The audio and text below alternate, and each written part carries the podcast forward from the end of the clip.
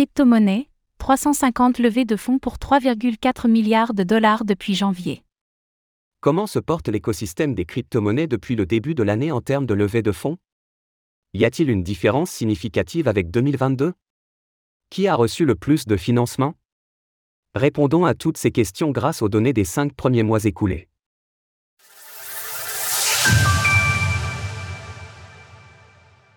Les levées de fonds représentent 3,4 milliards de dollars depuis janvier. Entre le 1er janvier et le 31 mai, l'écosystème des crypto-monnaies a recensé 350 levées de fonds pour 3,4 milliards de dollars.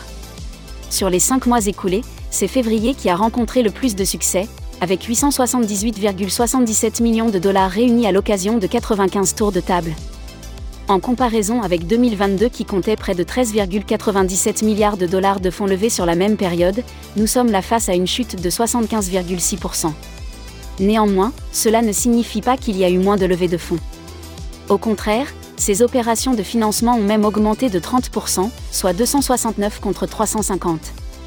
Le tableau ci-dessous nous offre une comparaison mois par mois, finalement, les données précédentes sont à l'image des excès commis pendant le bull run, bien que le bear market commençait déjà à s'installer.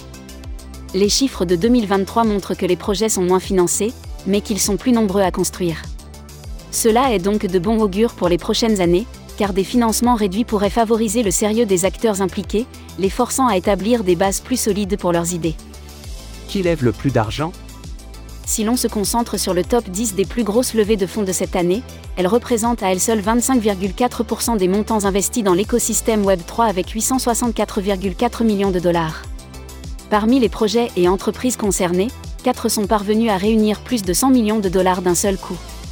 Ainsi, nous comptons le développeur d'infrastructure Bitcoin Blockstream, avec 125 millions de dollars, le bridge Layer 0 pour 120 millions de dollars, le très controversé projet WorldCoin, qui a réuni 115 millions de dollars, et le fabricant de hardware Wallets Ledger avec 109 millions de dollars. Pour rebondir sur les excès pointés du doigt précédemment, sur la même période, 2022 comptait 37 levées de fonds supérieures à 100 millions de dollars, dont celle de la Luna Foundation Guard à 1 milliard de dollars quelques mois avant le crash. Nous pouvons également regarder ces financements d'un point de vue sectoriel, parmi lesquels quatre familles se démarquent davantage que les autres infrastructure, finances décentralisées, DeFi, gaming, tokens non fongibles, NFT. Le tableau ci-dessous permet de se rendre compte de leur répartition. Toutefois, notons que ces chiffres sont très probablement sous-estimés. Et pour cause, les données extraites de Defilama comportent 106 levées de fonds non référencés, pouvant se rapporter à l'une de ces catégories ou d'autres bénéficiant d'une représentation moins importante. Malgré tout, le tableau ci-dessus vient corroborer des constatations faites plus tôt dans l'année, selon lesquelles le marché des NFT souffre d'une baisse d'activité. Par ailleurs, nous pouvons souligner la bonne santé de la catégorie infrastructure, bien que celle-ci soit très généraliste, comptant des solutions comme Layer 0, ou des entreprises construisant des produits business to business, B2B, comme la société suisse Toru.